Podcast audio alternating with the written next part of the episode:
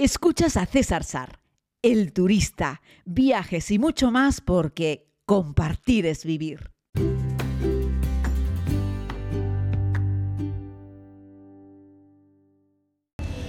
Saludos querida comunidad, si escuchan un poquitito de ruido de fondo, es que estoy en Sabela. Eh, Sabela, el que sabe Sabela, es un lugar en Santa Cruz de Tenerife donde se come muy bien. Además está regentado por mi querida amiga Cris y prepara unas cositas muy ricas de comer. Y me he venido aquí a comer hoy con uno de los capis. No sé si recuerdan que hice una preciosa aventura que se plasmó en un reportaje cuando navegamos con el trimarán más rápido y moderno del mundo, desde Filipinas hasta Canarias. Bueno, uno de esos tres capitanes eh, está hoy aquí y ah, estamos compartiendo un ratito. Jorge Jiménez Lentini, ¿qué tal Jorge? ¿Cómo estás? Buenas tardes César, aquí estamos. Acabamos de terminar de comer, buenísimo todo, la verdad. Y bueno, Jorge no tenía ni idea, pero absolutamente ni idea, hasta hace tres minutos que yo pretendía grabar un pequeño podcast con él. Y como es un tío con un gran corazón y no se puede negar, pues aquí está compartiendo este ratito. Más embaucado, con mucha vergüenza, pero, pero bueno, aquí está todo el mundo viéndonos, pasando por delante, viéndonos hablar. Pero bien, bien, bien. Bueno, yo simplemente quería, Jorge, compartir un ratito contigo, porque para viajar por el mundo necesitamos transportarnos, nos movemos, ¿no? La inmensa mayoría de las veces nos movemos en avión. De hecho, cuando nosotros fuimos para Filipinas, que lo hicimos con Qatar Air, hicimos un Tenerife-Madrid, ¿no? Madrid-Doha, Doha-Filipinas, ¿no? Y claro, fuimos en unas horitas, en un día y poco de avión, y tardamos, ¿cuántos días fue la, la travesía, la navegación en sí? No recuerdo bien, pero unos 18, 19 días fueron ¿no? lo que tardamos en llegar a, Canarias desde Filipinas. Entendiendo que íbamos con uno de los barcos más rápidos de pasajeros más rápidos del mundo, o sea, no íbamos en una en una en un velero, ¿no? Íbamos en un fast ferry espectacular de la compañía Fred Olsen, donde trabajas, donde eres capitán, donde ahí estás con el bajamar y el bañaderos, pero eso nos lleva siempre a pensar lo rápido que nos movemos en avión y lo despacito que nos movemos cuando vamos en barco, ¿no? Otro medio de transporte. Pero tú no crees, a lo mejor no, no lo sé, a lo mejor eres fan de los aviones aunque pilotes barcos, pero tú no crees que la mar, que poder navegar, le da un cariz más romántico a los viajes? Eh, tremendamente, porque, bueno, incluso esta semana hablando de que tenemos un tiempo perfecto, está la mar, eh, está plato, digamos, y es precioso el poder ver, bueno, tú lo viste muchos días con nosotros, que te despertabas temprano, amanecer, atardecer, que yo creo que es algo que se te queda en la cabeza, ¿no? en, la, en la retina y es algo precioso y que desde un avión quizás puedas tener la suerte de, de poder contemplarlo, ¿no? pero pero yo creo que es más normal el poder verlo desde, desde el mar y yo creo que también nosotros que somos de, de islas, ¿no? Estamos muy familiarizados con el mar y, y, es algo que nos llega muy, muy dentro, ¿no? El, el, poder. Y bueno, y si tenemos suerte, pues también vemos algún, algún bicho saltar también, que, que bueno, pues es algo bonito de, de ver. Cuando dice bicho te refieres a delfines fundamentalmente, pero también ballenas, calderones, ¿no? Exacto. Y bueno, es muy bonito. Esto me ha llevado, lo que acaba de explicar Jorge, a recordar pues tantos amaneceres y tantos atardeceres en algo que para mí era nuevo, que era disfrutar de esa salida y esa puesta del sol en un entorno en el que no había nada más, es decir, había horizonte en los 360 grados. Hubo puntos en los que navegábamos por el Océano Índico, otros puntos en los que íbamos por el Mediterráneo, en el que no se veía tierra en ninguno de los lados, ¿no? Y claro, esa sensación de estar en la mitad de casi de la nada, ¿no? Eh, rodeado por, por un océano casi infinito en, ese, en esa mezcla de azules del cielo azul con el océano azul o un cielo nublado o ese amanecer, esos colores, era mágico. Claro, ustedes son personas de la mar y lo han vivido muchas más veces, pero para mí me, me transportaba a cómo tuvieron que ser aquellos antiguos marinos, ¿verdad? Que navegaban a veces sin tener muy claro incluso el, el, el destino final, ¿no? El rumbo, ¿no? El rumbo, hacia dónde te, te, vas a dirigir. Tienes razón, César, o sea, encontrarte solo en, en, el mar, pensar, o sea, sentir realmente que te encuentras solo, de no ver ningún barco eh, cercano, no ver tierra, eh, te da un poco, bueno, y de noche, como, bueno, si ya nos, nos vamos más atrás en el tiempo, ¿no? el cómo saber dónde te encontrabas en, en, ese mar inmenso, por las estrellas, ¿no? Incluso, bueno, ya si estabas nublado, pues imposible, ¿no? Pero, pero que te da una sensación de estoy solo en el mundo, pero a, la vez de, bueno, también cuentas con un grupo de personas ¿no? en el barco y que eso es importante, ¿no? Pero, pero sí que es una sensación bastante extraña. Eso en un avión está claro que es muy complicado. En pocas horas estás ya en el, en el destino y aquí estamos hablando de días. Y, bueno, con, con, suerte, ¿no? Y que tengamos buen mar, buena mar, bueno, pero cuentas con otros, con otros factores. Y es algo que yo ahora mismo que estoy viajando entre islas, bueno, cuando hicimos el viaje desde Filipinas, que sí que volví a recordar de cuando, de cuando navegaba, estuve un perrolero unos, unos años, y encontrarte esa sensación de verte solo, disfrutar de, de, esos paisajes tremendos que es el mar, los colores del mar, los colores del cielo, los colores... Bueno, es algo bastante curioso. ¿Cuál es la, la diferencia entre navegar, no sé, a vela, navegar un petrolero, que entiendo que sería un barco muy grande pero más lento, o navegar como un superdeportivo aquí con Fred Olsen, ¿no? Que es como estos ferry trimaranes que van casi volando, es una cosa espectacular, ¿no? ¿Cómo, cómo es la diferencia de capitanear cada uno de estos buques, eh, no sé, de, navegar por la mar? ¿Cuál, ¿Cuál, es la diferencia para un profesional como tú? Capitanear, capitaneado solo este tipo de barco entre, entre islas y este viaje extraordinario que fue de Filipinas, pero el estar en barcos mercantes por el mundo, pues el concepto te cambia bastante en la cabeza, pero no porque vayas pensando es otro tipo de barco, sino porque ya la vida es más, más lenta, eh, tienes eh, guardias, te diriges a lugares que quizás están bastante más, más lejanos, ¿no? Y entonces, bueno, está claro que los movimientos del barco suelen ser barcos eh, más grandes, bueno, o similares, pero el concepto es otro distinto que, que el que aplicamos nosotros aquí en Recanarias, que es el intentar llegar lo antes posible al, al destino final, dar un confort al pasajero. Bueno, y después está otro tipo de barco actualmente que los cruceros, ¿no? También, que es como, es confort, vas buscando el confort. Está claro que el destino es importante, pero también la, la travesía, ¿no? Para nosotros la travesía es muy importante también porque el tiempo, ya sea una hora, dos horas de travesía o media hora, dependiendo de la ruta, eh, es muy, muy importante porque quieres que esa persona esté tremendamente a gusto, ¿no? Con el confort de la persona, de nosotros también. Pero sí que es verdad que no tiene nada que ver, o la persona que va en vela, ¿no? Si eh, dices barcos de vela que bueno, que puede ser por normalmente hoy en día por, por hobby, hobby, sí. ¿Tú has navegado a vela también? Sí, poco, muy poco, pero sí algo de navegado. A... ¿Y te gusta? algo que te atrae? Eh, bueno. no especialmente. No, es que me, no es que me encante, no tengo barco de vela, pero sí lo veo algo bastante placentero en caso de que esté el tiempo bueno. sí, el tiempo bueno.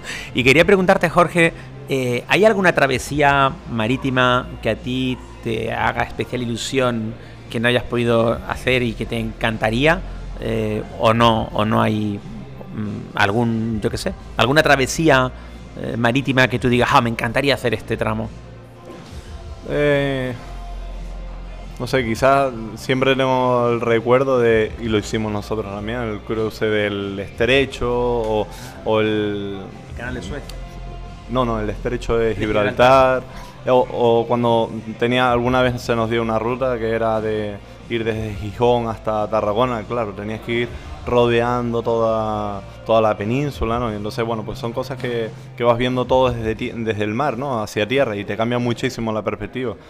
Se me recuerda un poco ahora con el tema de los drones, ¿no? Cuando sales con un dron y ves la imagen y es algo como es algo nuevo, ¿no? Como algo una imagen distinta y nos llama la atención. Pues ver toda la costa siempre ha sido algo que me ha llamado bastante la, la atención. De algo que ya conocías previamente, o en parte ya conocías previamente desde, desde de tierra hacia el mar, pues verlo desde el mar hacia tierra. Ah, sí, es cierto que desde el mar se ve todo con otros ojos, ¿no? Y cuando estuve navegando con, con los amigos de Fred Olsen y, y, Jorge Jiménez Lentini, era uno de los tres capis con los que hicimos la travesía, es cierto que yo iba como un niño, estaba casi siempre dando saltos porque era todo sorprendente para mí, era todo nuevo, ¿no? Y la verdad es que nada tiene que ver cuando te aproximas a un lugar nuevo desde la altura de un avión que cuando te aproximas a un lugar entrando por barco, ¿no? Recuerdo que en esa travesía pasamos por por eh, por, eh, eh, por, por Maldivas, por Maldivas, por Maldivas y yo había estado el año pasado, un año antes en Maldivas, pero había llegado en avión Claro, no es lo mismo ver esos atolones desde el aire que luego verlos. Cuando eh, pasamos por Singapur también. Cuando pasamos por Singapur también, que también era una por Singapur. en la que yo había estado. Tú habías estado en Singapur, ¿no? Pero verlo desde el mar me imagino que para ti sería algo distinto, ¿no? Como Absolutamente, porque se veía el skyline, pero al revés, desde el, desde el agua, ¿no? De hecho, creo que capté una foto, yo creo que quedó muy bonita para Fred Olsen desde, desde todos los salones de proa del barco y se ven los sillones, la ventana y en una de las ventanas, como si fuese un cuadro, se ve el skyline de Singapur. Y, bueno, me trajo muy buenos recuerdos y me dijo, wow, vuelvo a estar aquí. Recuerdo estar en esa ciudad mirando hacia el horizonte del mar, eh, pero jamás pensé que unos años más tarde pasaría por allí con un buque, ¿no? Y todo lo relacionado con, la mar. Jorge, te quería preguntar, para, para ser marino, porque todos los que estáis embarcados en un barco sois marinos, eh, los capitanes y los marineros y todos los puestos intermedios, todos sois marinos, para ser marino hay que tener paciencia. Mucha paciencia, mucha paciencia. Bueno, tú, tú lo viviste, ¿no? Partiendo de que somos pocos los que estamos eh, embarcados, ¿no? En la misma, el mismo barco entonces, bueno, eh, lo primero es tener paciencia con entre todos todos los que todos los que estamos embarcados. Exacto, por la convivencia. Pero con el mundo, claro, claro, exacto. No no tienes los mismos medios de distracción que puedas tener en, en, tierra. Es verdad que ahora mismo ya cada vez avanza más, ¿no? En temas de, por ejemplo, internet, conexión hacia afuera, ¿no? pero, pero sí que tienes que tener especial paciencia porque no puedes tener, no, no tienes eh, un bar o bueno, no tenemos un Sabela para poder acercarnos a tomarnos un cortado o a desayunar, ¿no? Sino, eh, bueno, pues te tienes que esperar un poquito a llegar a tierra para, para poder disfrutar de, de, esta maravilla, ¿no? Le contaba a los amigos que cuando desembarqué en el Fred Olsen, eh, después de aquella increíble travesía en la que creo que por 400 kilómetros no hicimos media vuelta al mundo, creo que ese es el dato, media vuelta al mundo navegando, que se dice pronto, en un proyecto que hay muy pocas veces en la vida en la que puedes navegar un Filipinas-Canarias en un fast ferry. Es decir, es que ni hay una ruta comercial que te haga eso, ni, ni, hay muchos barcos que hagan esa ruta, y mucho menos en un barco de esas características. O sea, se alinearon todas las estrellas, ¿no? Y, le decía a los amigos que cuando regresaba de ese proyecto y, desembarcaba en el puerto de en, Las Palmas de Gran Canaria, por un lado sentía añoranza es decir, sentía añoranza de cosas que habían en tierra que me apetecía disfrutar después de tanto tiempo y sentía añoranza de cosas que habían en el barco y acababa de dejar, ¿no? Y, es muy bonito porque me llevo un recuerdo para toda la vida, Jorge, porque, bueno, conocerte a ti, al resto de la tripulación, el levantarme por la mañana y prepararme en ese crew, en esa pequeña como cocina, como en ese pequeño office que hay, pues yo qué sé, unas tostadas con una Nutella, con tal esa camadería que había ahí en el entorno, ¿no? Pues al final eran todos amigos, es increíble, o sea, es increíble que, que, bien compaginados, compenetrados, las risas y las fiestas allí cada vez que se comía, cada vez que se cenaba, era una fiesta, ¿verdad? porque todo el mundo estaba siempre gastándole una broma uno a otro y ese buen humor era algo que yo creo que es impagable y es difícil de reproducir en tierra. Porque muy pocas veces en tierra estás encerrado literalmente 24 horas, con tanta gente, en el que además hay tan buen entente. Y, eso me, sorprendió. Pero vi que ustedes lo llevan de serie, o sea... tanto fue una experiencia para ti, pero para nosotros también. Y hoy en día todos los que fuimos a ese viaje lo recordamos con todo, todo lo, recordamos cuando lo hablamos, lo recordamos con mucho cariño y, siendo conscientes sobre todo de que fue una experiencia que seguramente no volvamos a, experimentar, ¿no? Y entonces, bueno, pues con orgullo y también con, no sé, eh, yo creo que eh, se nos queda en la, en la cabeza, ¿no? Una, una situación que afortunadamente no, todos nos lo pasamos bien, todo salió bien y estuvimos bien acompañados también. Sí, ciertamente la verdad. Y luego acompañados, y me voy a poner un poco romántico con, con el firmamento, porque fíjate que yo había visto muchas veces estrellas y creo que las mejores escenas de estrellas que he visto las he disfrutado en los desiertos, que es donde hay menos contaminación lumínica. Cuando estás en un avión y eso que estás ahí arriba, la, el reflejo de la ventana, por mucho que estén las luces apagadas de fuera, de dentro del avión, no te permite ver un cielo tan intenso como los cielos que disfrutábamos nosotros.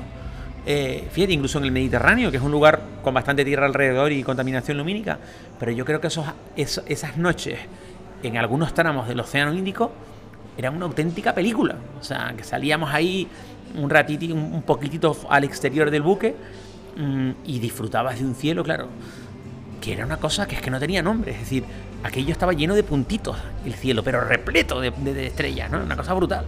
Yo creo que todos los marinos, yo creo que no me equivoco en decirlo, que todos los marinos de las eh, de las cosas que más aprecian o más echan de menos cuando están embarcados eh, son las estrellas, ¿no? El, poder ver todas las estrellas. Es verdad que aquí en Tenerife, por ejemplo, ¿no? que tenemos el Teide, ¿no? que siempre hablamos del Teide, podemos subir, hay observatorio, La Palma, ¿no?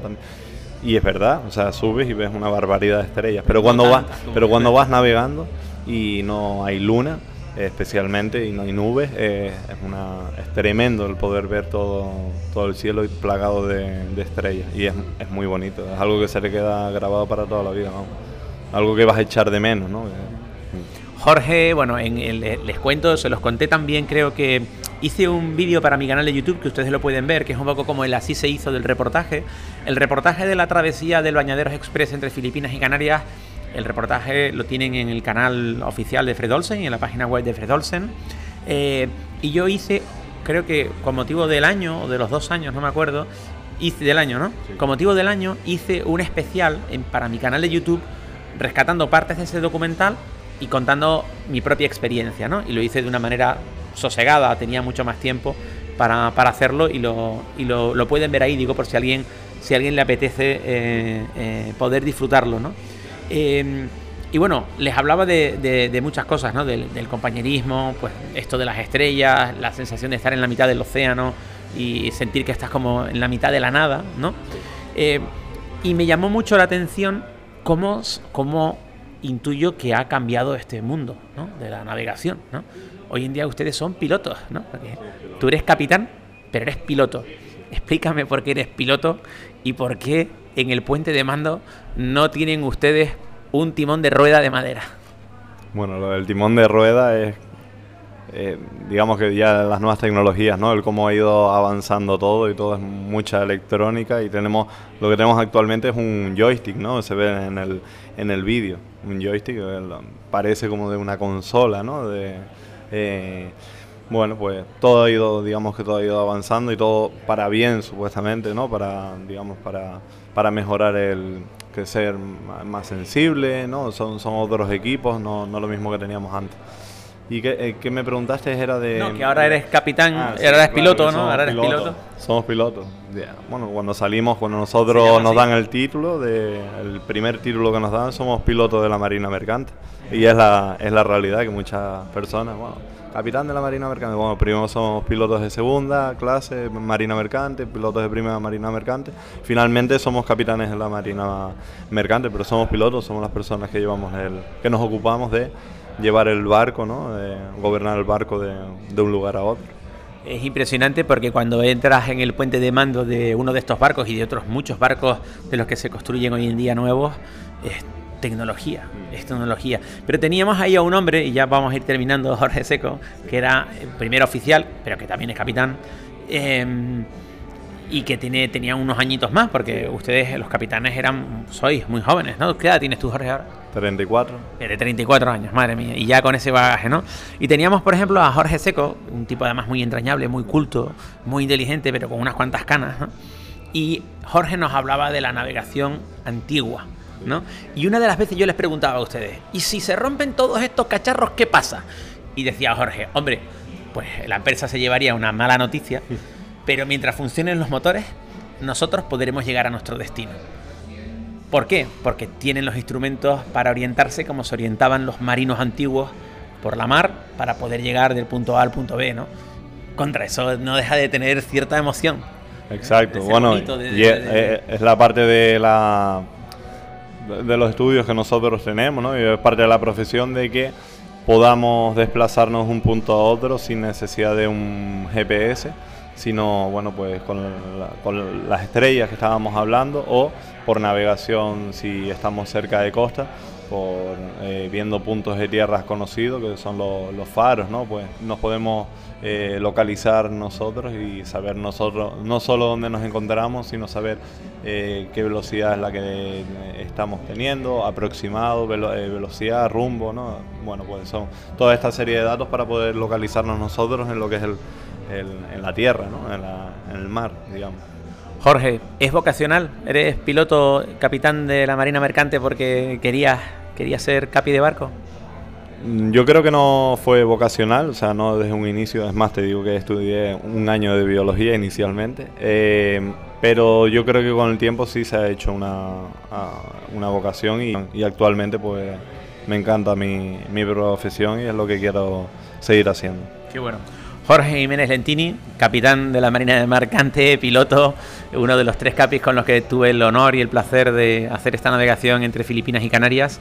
Y qué gran recuerdo. Muchísimas gracias por, por tu cercanía, por tu sencillez y contra por traernos sanos y salvos desde Filipinas a Canarias, coño. Aquí estamos, ¿no? Por lo menos llegamos. Muy bien. Y cuídenme el barco, porque una de las cosas que le digo siempre en el WhatsApp del grupo que tengo con la tripulación es cuídenme, cuídenme mi bañadero porque el Bañaderos Express, que es propiedad de Fredolsen Express y une Gran Canaria con Tenerife con su buque gemelo que es el Bajamar, el Bajamar y el Bañaderos forman la famosa línea Trimarán que unen Tenerife y Gran Canaria con esos dos magníficos fast ferry. Bueno, pues el Bañaderos es también mi barco porque un pedacito de mi corazón está en aquel buque y además fui el primer pasajero, el primer turista, en subirme en el bañadero. Muchas gracias, Jorge. Y nosotros te estaremos esperando también. Un placer. Igualmente, Gracias, amigos, y gracias a ustedes por escuchar. Espero que el ruido de fondo no haya sido un inconveniente y que hayan disfrutado tanto como nosotros de esta sobremesa convertida en un podcast con, en fin, con Jorge Jiménez Lentini, uno de nuestros queridos capitanes. Un abrazo y nos escuchamos mañana.